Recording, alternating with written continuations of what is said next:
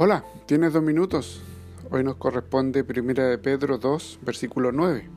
Mas vosotros sois linaje escogido, real sacerdocio, nación santa, pueblo adquirido por Dios, para que anunciéis las virtudes de aquel que os llamó de las tinieblas a su luz admirable. El tema de hoy, ¿ves lo que Dios ve? El próximo domingo muchos de nosotros vamos a adorar a Dios en nuestras iglesias. Espero que sí.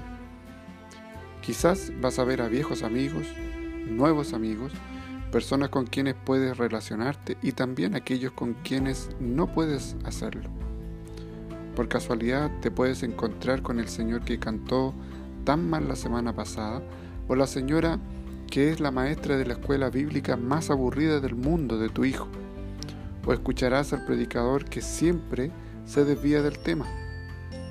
Después del servicio es posible que te encuentres con esa persona tan intensa cuando habla sobre temas políticos, o con el que no deja de hablar de todas sus dolencias, o el que siempre está fomentando un nuevo proyecto.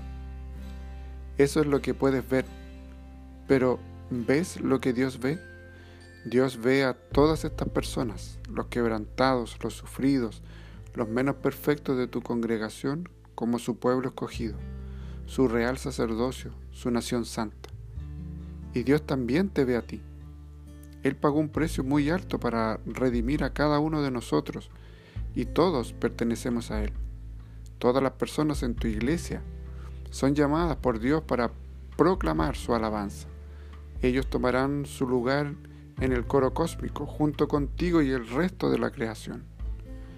Dios nos ama a todos y tú también debes amar a cada miembro de tu congregación. Oremos. Abre mis ojos, Señor, para que te vea en medio de cada miembro de mi iglesia.